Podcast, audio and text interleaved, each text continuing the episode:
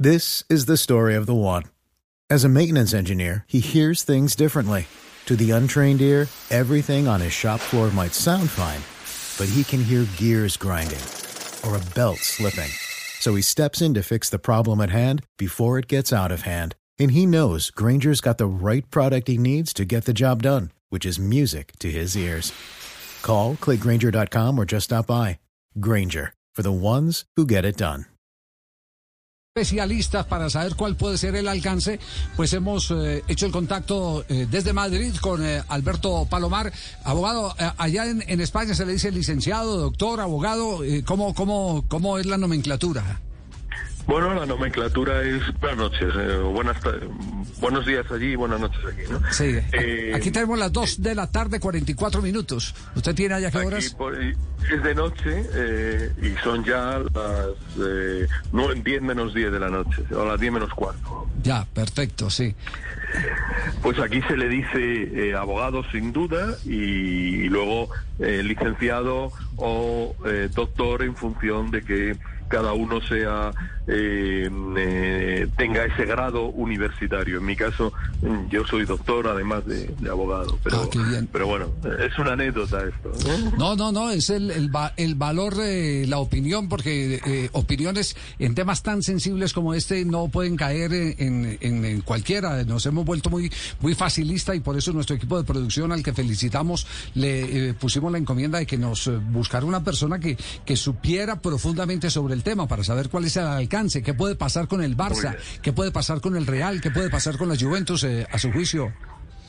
Pues esto es una, una cuestión nada, nada sencilla y además desde hoy mucho más complicada porque eh, eh, la noticia que con la que hemos eh, amanecido era con la noticia de la, del expediente disciplinario de la UEFA pero con la que nos vamos a la cama es con eh, una, un pronunciamiento judicial de un juzgado mercantil de Madrid que ha decidido plantear al Tribunal de Justicia de la, de la Unión Europea la compatibilidad de la Superliga con el ordenamiento comunitario.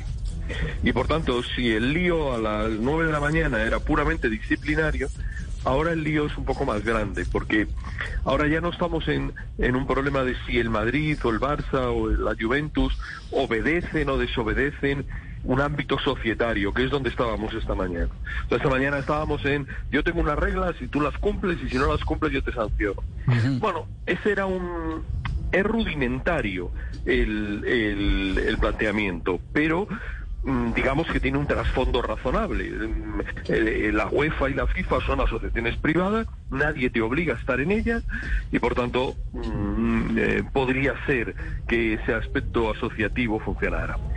Pero lo que es cierto es que eh, desde mediodía conocemos que eh, un juzgado mercantil de Madrid ha decidido plantear una, una cuestión por elevación, que es la de eh, si una entidad privada como es la UEFA puede establecer elementos de coacción sobre mm, eh, agentes de mercado que quieren realizar una actividad diferente.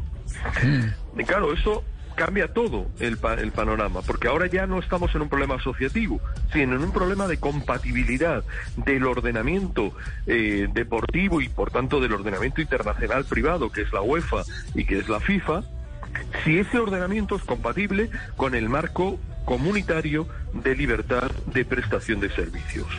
Y este tema se ha, eh, en un rato se ha complicado. ¿no? Ya, estamos, eh, perdona que le interrumpa, estamos, estamos frente a una especie de, de acción similar eh, que originó la famosa ley Bosman, Sí.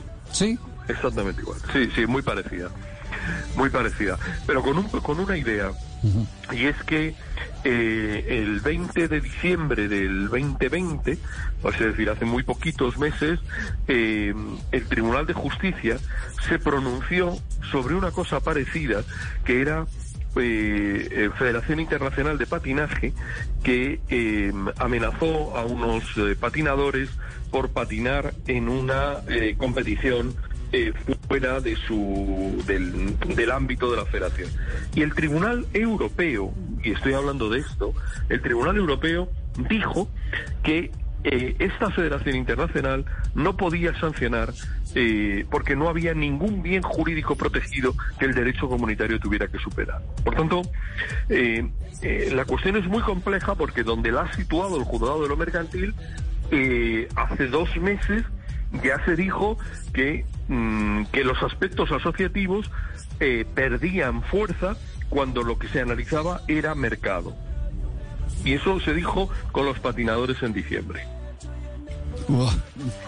esto, va a estar caliente entonces. Eh. Claro. sí, va a estar bien caliente. Abogado, eh, un detalle. Ese tribunal mercantil para la gente, eh, para hacerlo, digamos, más, más digerible en un momento dado, le está dando vida a la Superliga, la que parecía moribunda, moribunda. Claro, pero no solamente, pero no, pero, pero ahora le ha dado una vida mm, larga, ¿no? Pero este mismo juez eh, el, el, día que se anunció la, la Supercopa, la, la, Euroliga, perdón, eh, el día que se, que se dictó una medida cautelar de carácter positivo, diciéndole a la UEFA que no podía hacer nada cautelarmente contra eh, los equipos que participaran en ello. Lo cual quiere decir que ahora tenemos la cautelar que, mm, que además el juez, aplicando el convenio de Lugano, está eh, ha hecho llegar a Suiza y que por tanto le, la, tiene, tiene vinculado a UEFA como medida cautelar, no puede hacer nada contra los equipos. Eh, este mismo juez ha planteado la cuestión ante el derecho comunitario y por tanto eh, este juez tiene bastante bloqueada la partida de ajedrez. Mm. De aquí en adelante, entonces, eh, de, acuerdo a este camino, eh, podríamos esperar que eh, aquellas restricciones que hablan que los clubes, los jugadores de fútbol que vayan a justicias distintas a la deportiva, quedaban desafiliados, van a quedar sin piso. Es decir, vamos a estar frente a un nuevo orden. Parece que sí. o sea, el, el, tema, este tema parece que sí. Ahora ya el resultado de la sentencia no lo sabemos. Sí y a lo mejor es verdad que el aspecto asociativo eh, es reconocido por el derecho comunitario y tal, pero el tema de ir a la jurisdicción eh, ordinaria, este ya está resuelto porque hay una cautelar y hay un, una cuestión prejudicial ante el Tribunal de Justicia. Sí.